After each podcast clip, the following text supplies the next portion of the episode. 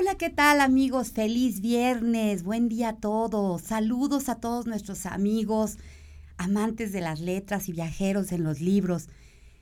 Estamos hoy aquí y queremos pedirles que nos compartan, como siempre, qué es lo que están leyendo. Ayúdenos a, enriquecer este espacio con sus experiencias. ¿Qué estás leyendo?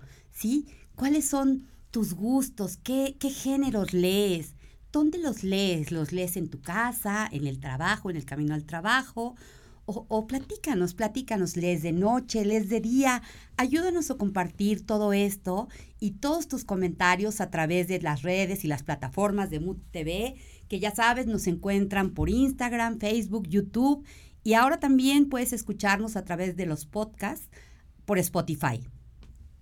Amigos, Hoy tenemos un programa increíble, imperdible, porque hablaremos de varios temas súper interesantes. Hablaremos de la pasada edición, de la, de la decimotercera edición del Gran Remate de Libros.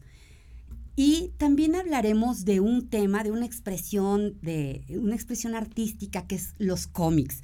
Su importancia y su importancia y la, y la liga que hay con la literatura y así como el impacto que causa también en todos los lectores, eh, en, particular en la población joven, en los jóvenes y en los niños.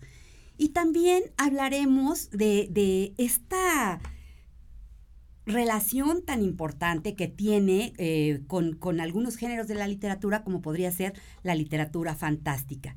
Tenemos un gran programa, amigos, no se lo pierdan, síganos. Yo soy Lina Lozano y este es su programa Los libros de Lina. Comenzamos.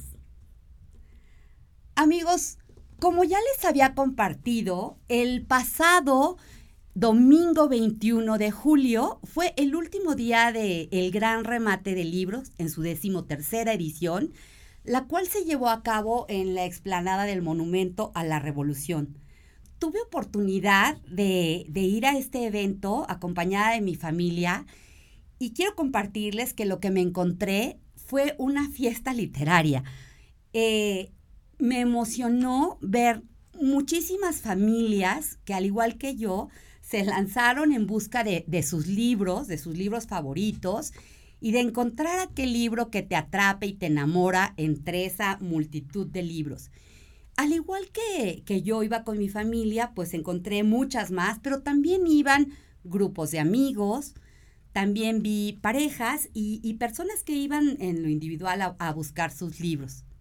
Realmente fue una gran, gran experiencia poder recorrer todos esos pasillos en las carpas que se instalaron para dicho fin y poder visitar varias de las propuestas de, las editoriales, las grandes casas editoriales, pero en particular me fascinó poder acercarme a las editoriales independientes que en esta ocasión cerca de 50 se dieron cita en este gran remate de libros. Me, gustó muchísimo eh, estar caminando, eh, viendo toda esta oferta literaria, todos estos títulos, que realmente no sabías ni por dónde empezar. Y, también tuve oportunidad eh, en esta ocasión de, platicar y charlar eh, eh, directamente con algunos escritores y quisiera compartirles algunas de las cosas que, que, encontramos ahí. Realmente resulta difícil ante tanta, como lo decía, ante tanta oferta de pronto decidir qué libros traer a casa y qué libros traer a este programa para compartirlos con todos ustedes. Y quisiera compartirles algunas de las, de las cosas interesantes que ahí encontré. Eh, encontré este libro que se llama Amores Bohemios de Eric Muñiz, que es, que es una propuesta relato de novela y que próximamente lo tendremos aquí. Súper interesante, me encantó. Y también tengo aquí conmigo una compilación de poemas de una escritora norteña, Magali Pinal, que nos que nos hace la presentación de este libro, que son sus poemas, pero también tiene colaboración de varios escritores eh, de, la República Mexicana. Realmente es un libro padrísimo y aquí lo estaremos, lo estaremos comentando. También encontré este de eh, que se llama el título, me encantó, Ya no quiero ser mexicano, y que es, que es una propuesta súper hilarante. Eh, son poemas, pero, pero poemas atrevidos e, eh, y divertidos. Y así encontramos cosas increíbles como, como este de Franco Félix, del sello editorial Nitro Press, que es Kafka en traje de baño.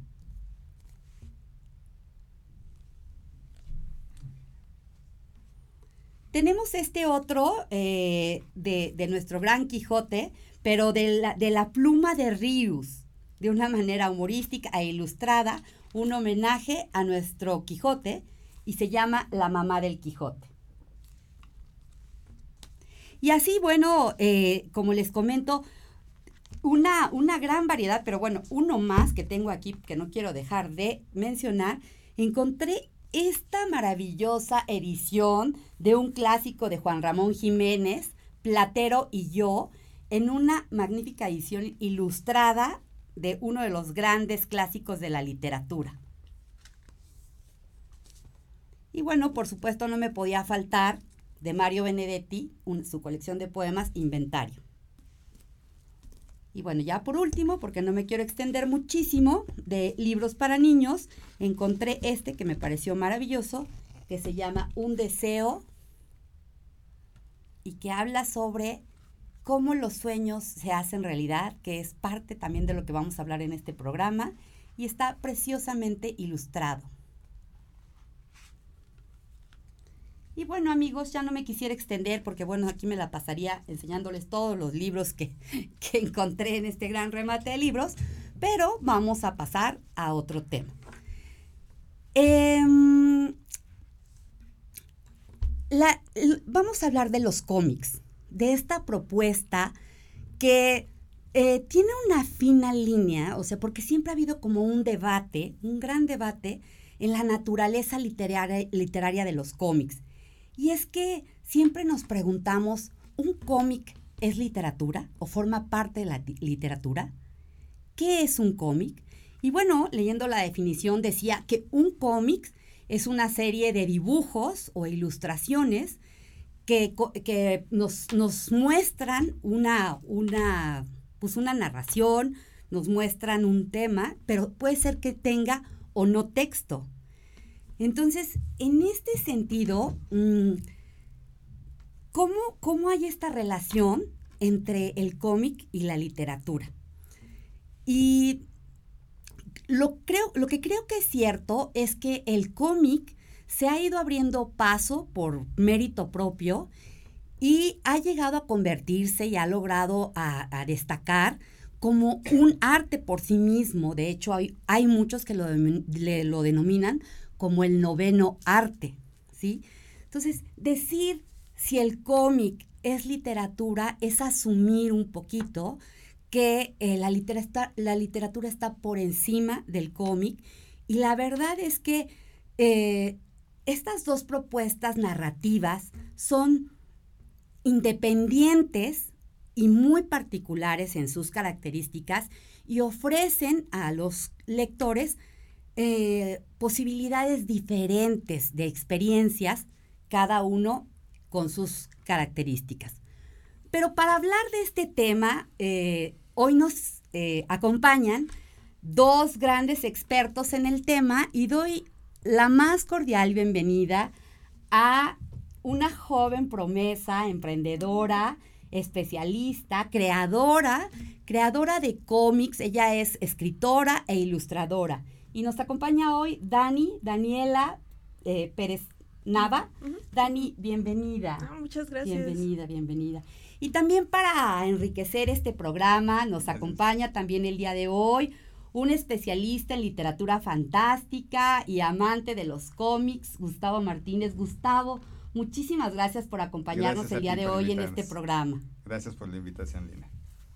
Dani, platícanos, traes un proyecto increíble que les queremos mostrar aquí, Auriga, que es una serie de cómics increíbles. Platícanos, Dani, platícanos de tu proyecto. Ah, muchas gracias. Pues Auriga lo empecé a dibujar a finales de mi último semestre en la universidad. Yo estudié diseño y comunicación visual en lo que antes era la ENAP, de parte de la UNAM, allá por Xochimilco. Es un proyecto de... Fue un primer capítulo eh, de una historia de 12 capítulos que ya tengo escritas. Eh, lo que me he tardado haciendo es, es estado dibujando cada capítulo por, por su parte.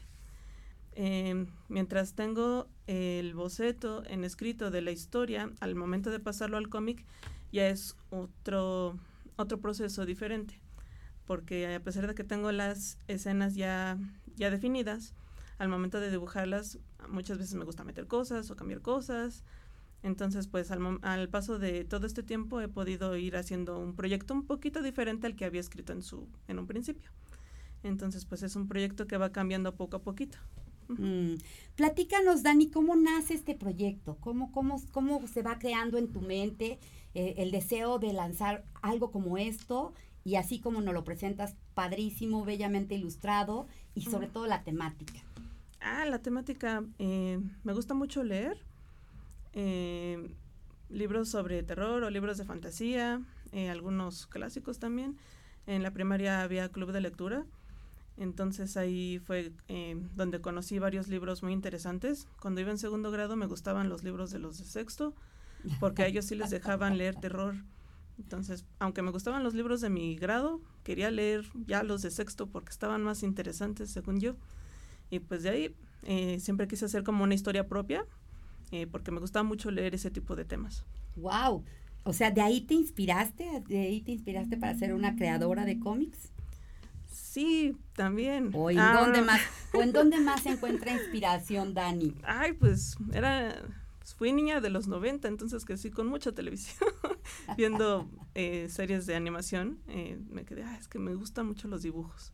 Sí, sí, sí, vemos, vemos hay una fuerte influencia, Dani, padrísimo, padrísimo, padrísimo. Eh, y Gustavo, ¿Qué nos podrías decir o qué piensas tú eh, sobre esto que yo mencionaba, sobre la discusión, sobre el cómic y su relación con la literatura? Bueno, son dos lenguajes distintos.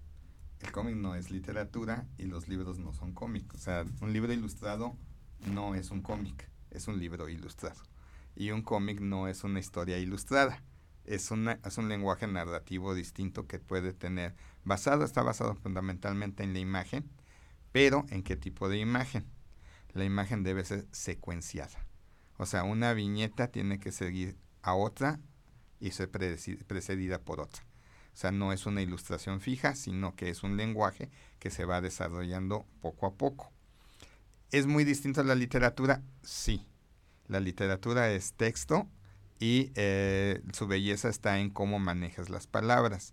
En el cómic va a ser cómo manejas la historia, cómo combines este texto con una ilustración y hagas que esta ilustración se vuelva una narración completa.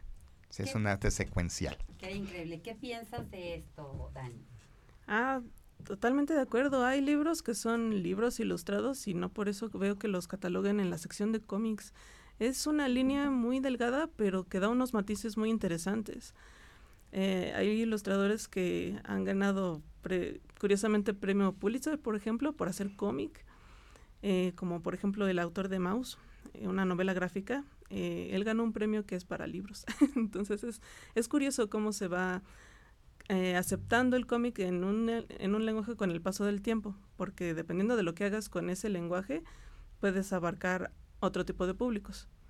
Bueno, y, y también mm, ustedes eh, me, me, darán la razón de que esta, esta propuesta narrativa, pues ya la veíamos desde hace muchísimos años, no sé, desde los jeroglíficos, a lo mejor egipcios, los códices precolombinos, en donde a través de, de dibujos que, que, que realizaban los antiguos habitantes, pues ya nos estaban mostrando una historia y una parte de, de, la realidad. Bueno, sí, o sea, sí, sí contaban historias, pero su finalidad era muy distinta, los jeroglíficos obviamente, eh, y los códices.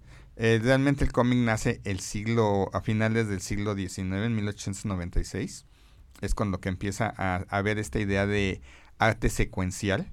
Sí, obviamente eh, es un lenguaje y por lo tanto puede hacer desde cosas muy feas hasta cosas maravillosas, hasta arte, ¿no? O sea, también aquí hay un mito que a mí me gusta mucho hablar, no todos los libros son literatura.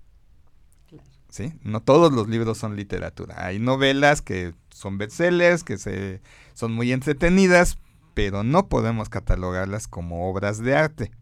Igual, hay cómics que son comerciales y hay cómics que sí son verdadero arte.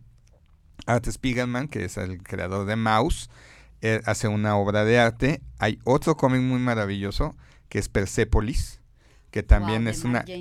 Ajá, que es maravilloso, este, su secuencialidad y que es una obra de arte.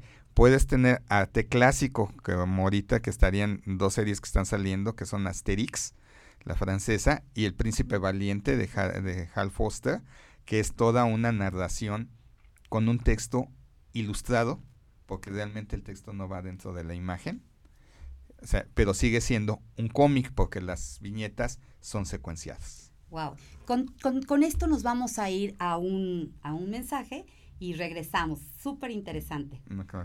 Regresamos, amigos.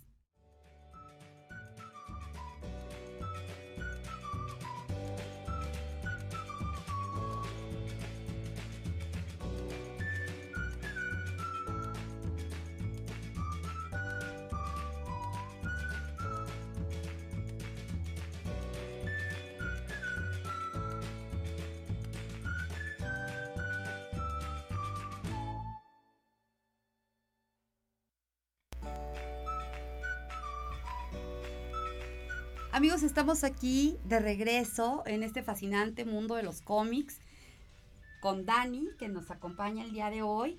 Dani, platícanos un poco más de, tu proyecto de Auriga y de los proyectos a futuro que tienes, porque me comentabas por ahí que traes idea de, compilarlos. Ah, sí. eh, Auriga trata sobre fantasmas, cementerios, brujas. Eh, habla un poquito sobre un pueblito que está eh, rodeado casi casi por un cementerio muy, muy grande. Eh, ahí aparecen dos familias, que son una de una, que, una familia que cuidaba el cementerio y otra que era de brujas. Y bueno, pues el protagonista se relaciona sin querer con ambas familias y pues ahí hay problemas. Entonces, pues terminando la serie de 12 capítulos, espero poder eh, reunirla en dos tomos. Ya editado, ya con más, más bocetitos. Este, eh, añadiendo, no sé si es posible, un poquito de más viñetas, más ilustraciones para dejar una edición más bonita. Eh, ¿Qué tan fácil o, difícil ha sido para ti, Dani, como emprendedora, como creadora, como artista, eh, sacar adelante este proyecto? pues más que nada, yo voy sacando las ediciones a partir de mi otro trabajo. Soy diseñadora gráfica freelance. Entonces, pues voy alternándome entre las dos cosas, el, el trabajo de diseño y de ilustración y mi proyecto de cómic independiente. Entonces voy poquito a poquito avanzando eh, relativamente lento eh, por estar cuidando las dos partes. Entonces, pues más que nada, eh, me gusta mucho hacer bocetitos y demás, pero a la hora de ya terminar las páginas sí me tardo más porque luego me tardo detallando o dejando bien todo para, para darlo a conocer, ya como ilustraciones. Muy bien. ¿Y cómo eh, o a través de qué medios distribuyes este, este tipo de, cómics? Ah, de Auriga tengo una página de internet que usa mi seudónimo, se llama arminis.net. Ahí voy subiendo las noticias o los eventos en los que voy a estar participando. Y del cómic, antes estaba hospedado en una página española que se llamaba Subcultura. La, la cerraron y ahorita la estoy volviendo a subir, pero en inglés en otra plataforma de webcomics de Corea que se llama Webtoons. Entonces ahí aceptan propuestas y pues ahí voy este, subiendo las actualizaciones semana a semana del cómic. Nos platicabas, Dani, de, de, de, cómo desde niña ya eras ávida lectora. Ah, ¿Qué leía Dani de niña o cuáles fueron los libros que te marcaron siendo una niña? Ah, había una colección de libros infantiles de una editorial que se llamaba Espasa Calpe, creo. Ah, sí, sí, sí, eh, ahí fue donde vi uno que se llamaba Si quieres pasar miedo y tenía unas ilustraciones en tinta muy bonitas. Eh, ya de ahí, pues, obviamente me compraron eh, mi, mi, abuelita, me compraba ediciones resumidas del Quijote, de eh, Las Mil y Una Noches y demás. Pues ya de ahí, pues sí leía como de varios temas, pero los que siempre quería seguir leyendo eran, eran esos. Claro. Entonces, pues ya esa línea seguí. Maravilloso, maravilloso que nos cuentes esta gran manera de alimentar tu imaginación y tu creatividad siendo una niña. Está ah, padrísimo. Y tú, Gustavo, platícanos, ¿qué leía el niño Gustavo para alimentar también toda esta creatividad y fantasía y sueños? el niño Gustavo leía cómics y leía libros. Pero mis, mis héroes eran, mis héroes eran eso, héroes, que eran Robin Hood, los tres mosqueteros de Alejandro Dumas, los héroes de Julio Verne, de Sandokan, de Emilio Salgari, obviamente, pero iban hermanados con Superman, Batman, la Liga de la Justicia, la Legión de Superhéroes, el Hombre Araña y los Vengadores. O sea, no, no había una diferencia y precisamente como lo que está pasando con, con Dani, que es una generación mucho más cercana, este, los cómics no están peleados con los libros. Leer libro no implica que no puedas leer un cómic, leer cómics no implica que no puedas leer libros. Al revés, puedes leer las dos y tienen géneros muy parecidos. O sea, si empezaste con terror, Dani, pues leíste Edgar Allan Poe, o sea. Sí, claro. Tienes que leer a Edgar Allan Poe, ¿no? O sea, a Guy de Maupassant, o sea, los, los amos del, los creadores del género, y que sin ellos, pues no habría cómics de terror ni cine de horror, ¿no? Así es. Dani, ¿y cómo es que distribuyes estos libros? Eh, ¿Cuáles son tus puntos de, de, venta? Más que nada los eventos en los que dan eh, espacio editoriales independientes eh, la Secretaría de Cultura me ha dado oportunidad de presentarlos en los remates del libro que antes se hacían en el auditorio y ahora más recientemente en Revolución. Y en Feria del Libro del Zócalo, Feria del Libro del Zócalo es ahí donde siempre estreno los nuevos números. Y también en eventos de cómic como la Mole Comic Con. También los últimos años he tenido espacio ahí. Y afortunadamente sí hay lectores que regresan para los números que les faltan eh, y ya fuera de ahí, eh, tengo tiendita en línea, igual ahí en arminis.net, ahí viene el enlace para que si los adquieren ahí, se los pueden llevar a domicilio. Nos comentabas también que también tenías punto de venta en algunas librerías importantes de la Ciudad de México. Eh, más bien hago entregas cerca porque ahí muchos de los lectores que conozco conocen esa zona. Entonces me dicen, ah, voy a andar por, por Coyoacán más o menos. Digo, ah, pues te puedo ver ahí y pues ya ahí voy y hago las entregas. Porque si alcanzar el punto de distribución es otra cosa diferente para los autores independientes. No, bueno, pero nada, nada es imposible, Dani. La verdad es que tú, lo que te decía hace rato, eres un gran ejemplo para, para todos los que nos escuchan, eh, para los jóvenes, jóvenes talentos que quieren de pronto seguir algún sueño como este, de ser creadores, de ser escritores, de ser eh, creadores de cómics y, y, y de ver cómo eh, la disciplina y el talento te pueden ir llevando a alcanzar tus sueños, ¿no? Como, como el tuyo. Y bueno, eres muy joven, seguramente auguro un gran futuro para ti. Ah, muchas gracias. pues así que con poder terminar la historia eh, como va planeada, yo seré muy feliz. Sí, dar, este, completar este proyecto lo mejor posible, porque sí le tengo mucho cariño. Entonces sí quiero terminarlo lo mejor posible. Muy bien. Gustavo, compártenos qué, qué, qué lees hoy. Como, como especialista en literatura fantástica, como este fan de los cómics, ¿qué lees? Bueno, ahorita lo que estoy leyendo, porque están sacando la edición completa en Planeta, que es este El Príncipe Valiente de Harold Foster, que es un clásico que tiene 80 años publicándose, o sea, este, y están sacando los 80 tomos, entonces sí es una muy buena propuesta ahorita. Obviamente siempre leeré a los superhéroes, hagan o no hagan buenas historias, esos siempre estarán presentes.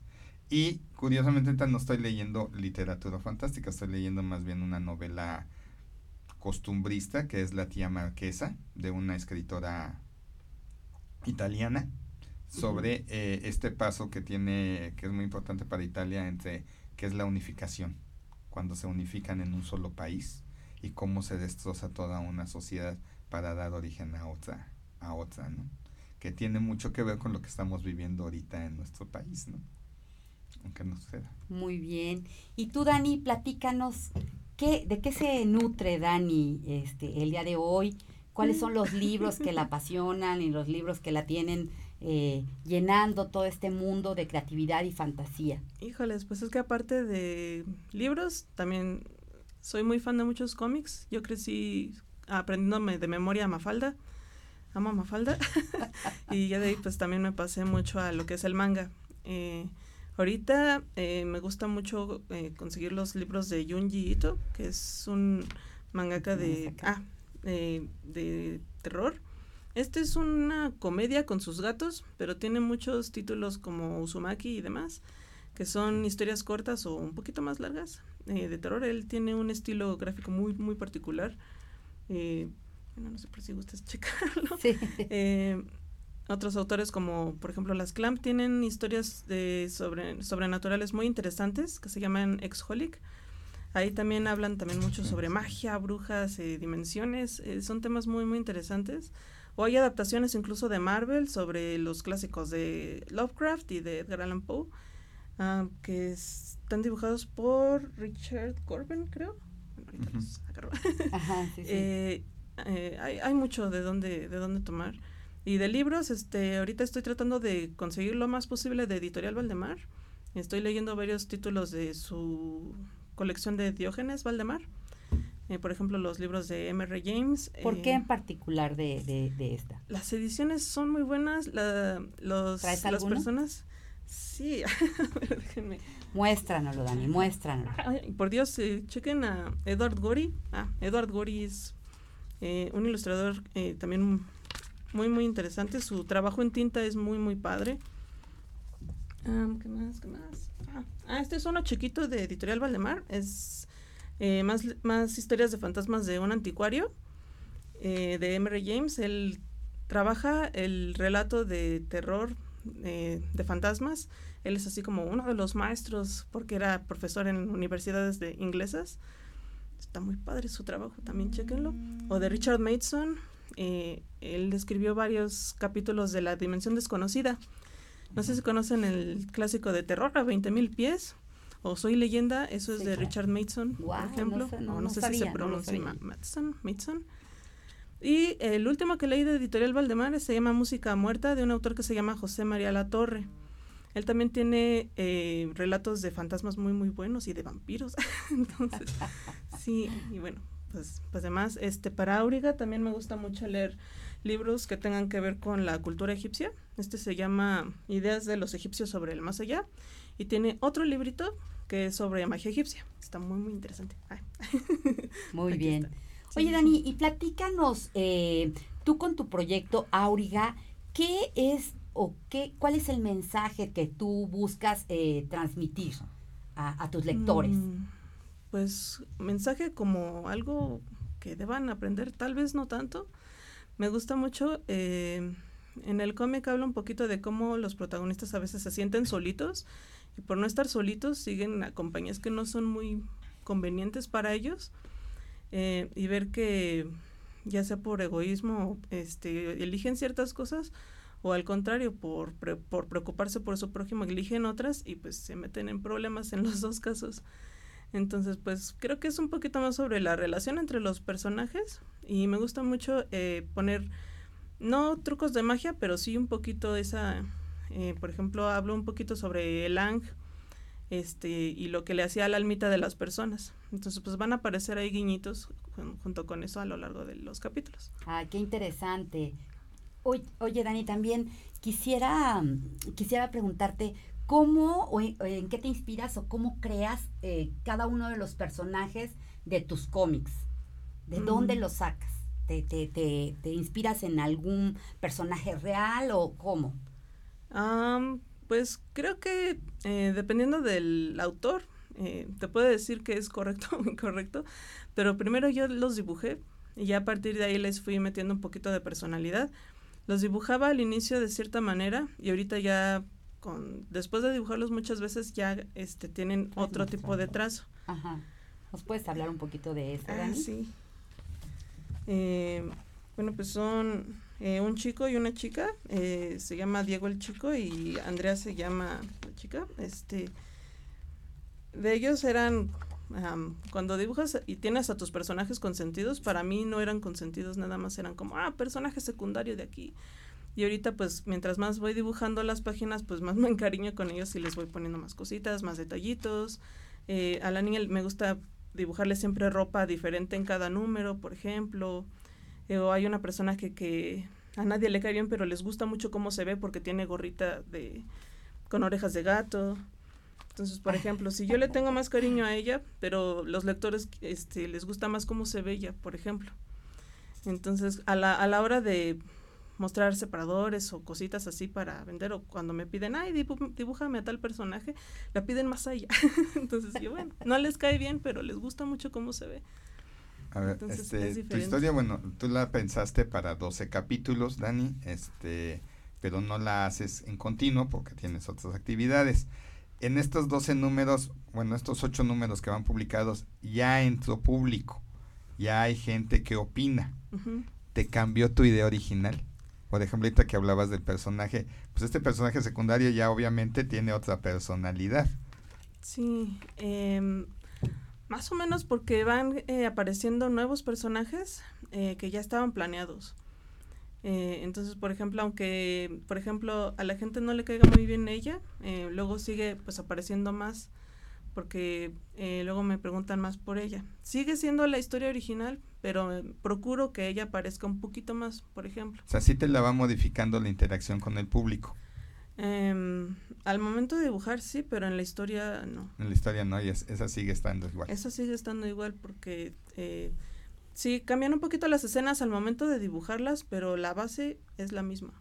¿Su público es un público juvenil? ¿En qué rango de edad, Dani? Eh, yo creo que entre 15 y veintitantos años yo creo que incluso van creciendo con uno porque pues lo conocieron este cuando tenían 13 años y ahorita pues ya todo lo todo el tiempo que lleva siguen regresando a los eventos pues ya están bien grandes y ay eres tú y antes estabas así no tengo eh, una pareja de personas eh, bueno, sí, muy, muy recurrentes en el espacio, pues sí, los he visto crecer mucho en el paso del tiempo. Qué interesante, qué interesante. Y vamos a, vamos a hacer un corte para seguir hablando de este proyecto tan increíble y de toda esta interacción y frontera tan porosa que hay entre un arte y el otro. Regresamos, amigos. ¿Cómo vamos?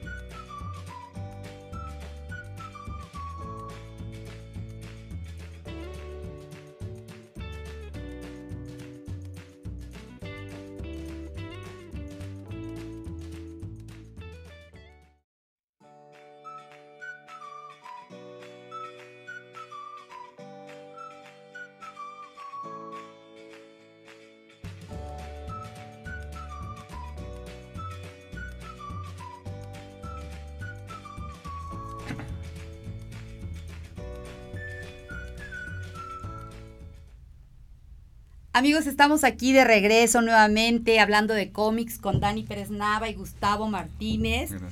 Y Dani, como les comentaba, es una gran creadora, eh, es escritora de cómics, pero también es una magnífica ilustradora. Y quiero, eh, para muestra basta un botón, quiero mostrarles algo del trabajo que hace Dani para que puedan apreciar qué cosa tan bonita. Ah, gracias. Muchas felicidades, Dani. Y bueno, por acá tenemos algún otro ejemplo. No sé si tú quieras hacer algún comentario al respecto, Dani.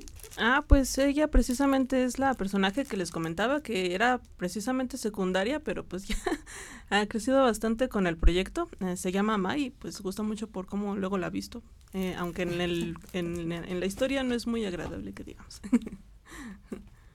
Y mira, aquí tenemos otro. Sí, esa es portada del capítulo 6. Ajá. Sí, es una de las personajes nuevas y pues ahí están los personajes con los que inició eh, los primeros capítulos. ¿Y estos gráficos los comercializas también? Este, vi, vi, eh, que, tienes separadores de libros, bolsas, o sea, tienes, bueno, te has diversificado eh, también con toda esta parte. Para apoyar el proyecto saco otras cositas como botones, este, estampitas, eh, esos son prints, entonces los uso para decorar los stands. Y pues ya la gente puede ir y, y checar y elegir el que gustan. Sí, sí, sí. Gustavo, ¿cómo ves, cómo ves todos estos, estas creaciones de Dani eh, en, este tema de los, de los cómics? ¿Cómo los veo? O sea, eh, ¿qué te influyó? ¿Qué influencias tienes de dibujo? ¿Qué influencias tienes de creación? Y algo que sí sería bien importante que les hablaras a la a los que quieran hacer cómic, manga, etcétera, porque son lo mismo, manga y cómic son lo mismo según yo. Este, primero tienen que escribir. Primero hay que tener una idea de qué se va a dibujar. Es lo que les comentaba que hice la historia básica hace tiempo y ya irlas dibujando ya es como editando, eh, pero sí es cuidar, eh, pues no perder el rumbo de lo que uno quiere decir. Entonces, por ejemplo, ya eh, luego sí me tardo mucho en definir el guion, por así decirlo, de cada capítulo eh, porque voy, ay, es que esta parte no me acuerdo que fuera así y ahora la tengo que arreglar o actualizar incluso, porque pues eh, como si es un proyecto que sí he llevado por años, este, pues ya luego a las ideas, pues a mí me parecen, ay, esta parte estaba muy infantil o muy cursi, pues no, ya las voy eh, editando. Entonces, es muy divertido cuando lo haces por hobby, pero ya a la hora de que sabes que se va a vender, que lo vas a presentar en eventos de libros o que incluso la misma gente lo lee, va a pensar algo y lo va a criticar o te va a preguntar, ¿y por qué hiciste esto? Pues ya es otra cosa, entonces sí es pensarla mucho y a veces es muy divertido, pero también te pone nerviosa. sí, entonces pues sí, es ese balance entre lo que tú quieres hacer y lo que sabes que va a, a recibir el público. Entonces es dibujar también pensando en lo que va a recibir el público. Y de eh, influencias, pues muchos autores de manga, eh, muchos.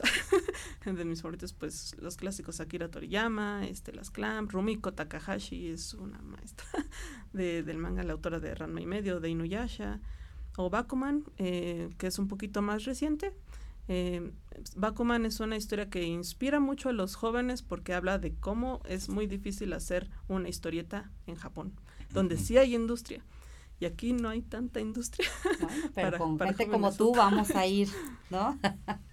Oye, Dani, y nos querías compartir, porque yo te había preguntado de, tus libros, así que te han marcado, y nos querías compartir por ahí una historia de un libro que hasta acercaste a tu corazón, porque seguramente tiene un gran significado y, y, ha, ha, sido como de las cosas que te han inspirado fuertemente. Platícanos, Dani. Sí, eh, ya me di cuenta de que con el paso de los tiempos luego...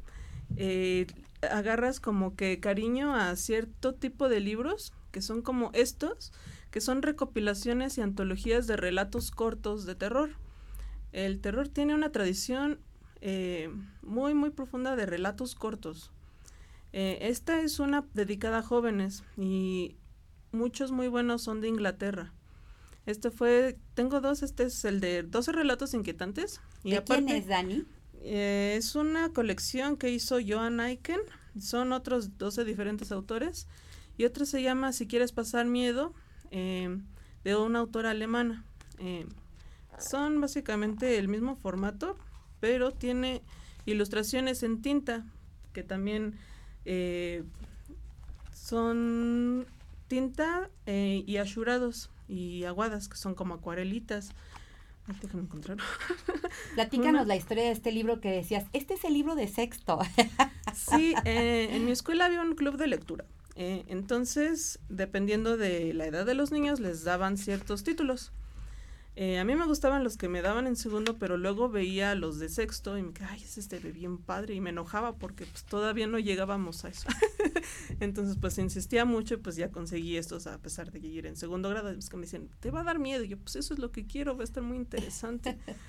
Entonces, pues es... Eh, y a la fecha sigo, eh, por eso me gustan mucho también los de Valdemar, porque luego hacen selecciones muy buenas de autores que no son muy conocidos. Eh, por ejemplo, ¿Quién anda ahí? También es un, ah, los 12 mejores relatos de fantasmas de Editorial Valdemar. O Miedo en el cuerpo, ah, tantos años de terror en Valdemar. Y pues son autores ya sea españoles o incluso ingleses que ya no se editan mucho y que pues están a conocer en esas ediciones. Perfecto, Dani. Sí, sí, sí, está muy buena. Súper. Oye, llega el momento de, de, agradecer a todas las personas que nos están escuchando y que nos están, se están comunicando con nosotros a través de las redes. Les agradezco muchísimo. Agradecemos muchísimo la fidelidad de Yani, Yani Gómez, que nos ve siempre desde España, a Cucu Chuchu, a, a Rogelio López Castro, que te dice saludos, Dani, Gustavo. A Alejandra Mata, Hani, muchísimas gracias de seguirnos, a Humberto Lozano, Victoria Guerra, a mi amiga querida Sil Ruiz, muchísimas gracias por estar aquí este día con nosotros. Y Gustavo, quisiera que profundizáramos un poquito en, esta frontera y en este debate, eh, en esta frontera porosa, como te lo decía hace rato, entre la literatura y los cómics. Pues es que no, no debería de haber frontera, ¿no? Más bien debería de haber como un camino hermanado. O sea, qué bueno que trajiste a, a Dani, independientemente del, del cómic que hace, porque ella es un ejemplo muy claro de que para hacer un cómic hay que leer. Sí, o sea, y leer libros, no leer nada más cómics, sino leer libros, o sea, leer novelas. Y bueno, sí, en el, en el caso del terror, el relato corto es mucho más impresionante que, que el relato largo, aunque por ahí está la vuelta de tuerca de, de Henry James, de Henry James que es una novela excelente, está muy buena. que es muy buena, este, o el Frank, el clásico Frankenstein de Mary Shelley, ¿no? Este, pero que sí, la gente que hace cómic o que lee cómic debería, y si así es como un deber, debería leer libros. Para enriquecer. Para enriquecer, ¿no? más. No porque sea superior, sino porque hay mucha más literatura que cómic, porque el cómic pues, es un arte muy joven, es un arte de, tiene un siglo, un siglo y medio de existencia, y en cambio la literatura pues tiene cinco mil años de existir, ¿no? Pero leerla no está de más, es enriquecedora, y también, ¿por qué no? Del otro lado, los lectores de libros, de repente que se den su paseadita por los cómics y van a encontrar historias muy muy buenas, como el que estás mostrando ahorita, Daniel, de la guarida del horror que es una excelente adaptación que hizo Marvel de los cuentos de H.P. Lovecraft. Y de Edgar Allan Poe. Y de Edgar Allan Poe, por un clásico, un dibujante clásico de cómics que es Richard Corben, un inglés que desde los años 70 hace fantasía y horror. Y que aquí hace, e, es él y creo que también está... Marco Paulos. Ajá, ellos este, hacen un estilo muy gótico que eh, por ahí yo también recomendaría a este Breccia, o Breccia, como se pronuncia, que es un autor argentino, que fue el primero que adaptó a Lovecraft hace 40 años. Y para todos aquellos que les gustan los cómics y les gusta la literatura, vamos a comprometer aquí a Dani y a Gustavo, porque veo que son súper expertos en el tema que nos compartan y nos dejen todas sus recomendaciones para nosotros publicarlas aquí en nuestras redes, porque han mencionado títulos súper, súper interesantes. Ah, muchas gracias, sí. yo, yo encantada de poder platicar igual de, libros o de cómics, porque sí, hay muchos títulos que eh, pues son, son viejitos y es difícil que lleguen las ediciones. Ahorita ya estamos recibiendo mucho más cómic de otros países y eso es muy, muy bueno para aprovecharse ahorita los chavitos que están recibiendo todo esto van a recibir una, un bombardeo de, de obras y eso va a ser muy interesante ver en los próximos años qué van a hacer. Sí, sí, sí. Dani, ¿tú, tú qué, qué apuntarías más o qué, qué, nos dirías más sobre esta, que bien no es una línea divisoria, mm. esta relación tan de la mano entre los cómics y la literatura? Mm, pues hay, como decía, muchos matices y muchas maneras de eh, expresar lo que uno quiere. Puede ser libro ilustrado, puede ser incluso cartones, como el autor de la familia Adams, que hacía cartones en un periódico, y ahorita hay recopilaciones, películas y series de televisión, para que se den cuenta de, pues, un medio puede abarcar muchos, pero es un lenguaje también en sí el cómic. El cómic es una manera muy interesante de dibujar el tiempo, el paso del tiempo, de eh, describir un poquito más ciertas atmósferas. Entonces, pues es muy interesante ese lenguaje y pues aprovechen que existe para, para contar lo que, lo que necesiten, incluso terror o amor o eh, la vida cotidiana también, que en Japón es muy, muy llevado a eso, de darle importancia a momentos cotidianos que en luego cómics, por, por ejemplo, de Occidente, que son un poquito más de acción o cositas así. Por cierto, no te pregunté al respecto eh, eh, en qué espacio o en qué lugar se sitúa toda tu, tu historia, Dani. Ah, eh, es un pueblito. Eh, yo visité hace años Real del Monte. Es eh, un pueblito que está en Hidalgo eh, y es de clima frío. Entonces me gustó mucho el panteón inglés y de ahí buscando referencias vi otros cementerios muy bonitos eh, y pues de ahí quise como que armar mi propio pueblito para poder dibujarlo. Entonces el pueblito donde se sitúa la historia se llama Glia pero pues tiene reminiscencias de, pues, de Real del Monte o de pueblitos chiquitos de... eh, hay un cementerio que se llama Cimitero Monumentale del Verano en Roma. Eh, pude ir a Londres a visitar eh, cementerios este, victorianos, ahí están Ajá. hermosísimos, Sí. tomar fotos. Este, ahí me dieron un librito con la historia del cementerio y eh, pues de ahí voy agarrando muchas, muchas ideas porque sí, es, es muy, muy padre. Los cementerios antes también eran lugar de reunión familiar, curiosamente, en, en, en los- sus primeros años. Entonces, pues esas ideas, este, para ponerlas en el cómic es, pues lo voy añadiendo poco a poquito. Está increíble. Y bueno, tenemos mucha gente aquí interesada en, en- en comunicarse con ustedes, en, en felicitarlos. Gracias, Gracias. Vicky Guerra, Jessy Lozano. eh, te, te felicitan. Ah. Ad, Ah, Giovanni García los manda a Gracias. felicitar. Excelente programa. Edgar Castillo te pregunta, Dani, ¿te gustan los libros de Stephen King? he leído tres. Esa es buena. Eh, el Resplandor, El retrato de Rose Mather eh, y... Ay, ¿cómo se llamaba? Igual era una recopilación de relatos cortitos, no sé si era algo de a la medianoche. no me El umbral de la noche. El umbral de la noche. sí. Leti Esa Nava recopilación de López te dice saludos Dani, Ay, gran programa sensacional, les comenta Humberto Lozano y yo, Giovanni García nos comenta también Benjamín Lacombe con sus ilustraciones de Ah, Nuestra sí, Señora de París ah, sí. y Carmila. Chequen el libro de él, de Edgar Allan Poe. Se llama Cuentos Macabros. Están bien padres. Los checaremos, los checaremos. Sí, Muchas sí. gracias a Vianey Morales y a Cuca Negrete que siempre nos siguen. Y bueno, el tiempo se nos va como siempre con estos temas apasionantes volando. Ujú. Ah, sí, sí, sí. Gustavo, ¿qué le Dime. dirías a todos los, los que nos escuchan el día de hoy Ajá. eh, si quisieran incursionar en, en- en este tipo de arte? Incursionar como este leyendo o creando. porque Leyendo y Para creando, creando, para leyendo y creando yo creando. creo que Dani los puede Ah, sí. este, decir más a todas las dificultades que se van a, a enfrentar. Este, y bueno, los crea- a, a la, a la gente en general, aunque sean imágenes, los cómics se leen. O sea, se lee la imagen. La secuencialidad tiene un ritmo de lectura. Entonces, no piensen que por eso es un género menor o un género muy fácil. Al revés. Eh, por ejemplo, hace rato mencioné un, un- un clásico que es Asterix, de Uderzo y Go- Goscinny, que aunque es una comedia de pastelazo, sea, una comedia muy fácil, no lean las viñetas, vean la, la secuencialidad y se van a dar cuenta que es muy complicado, muy difícil y el sarcasmo y la, y la, la facilidad que maneja el cómic es muy, muy penetrante, muy aguda para cualquier época. Entonces, un cómic que parece muy infantil, en realidad es muy adulto. Muchísimas gracias, Nada, de nada. Gustavo. De verdad, ha sido súper rico.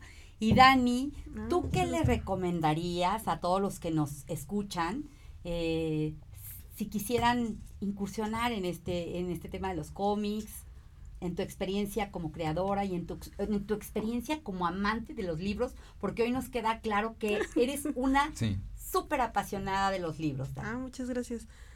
Recomendarles autores.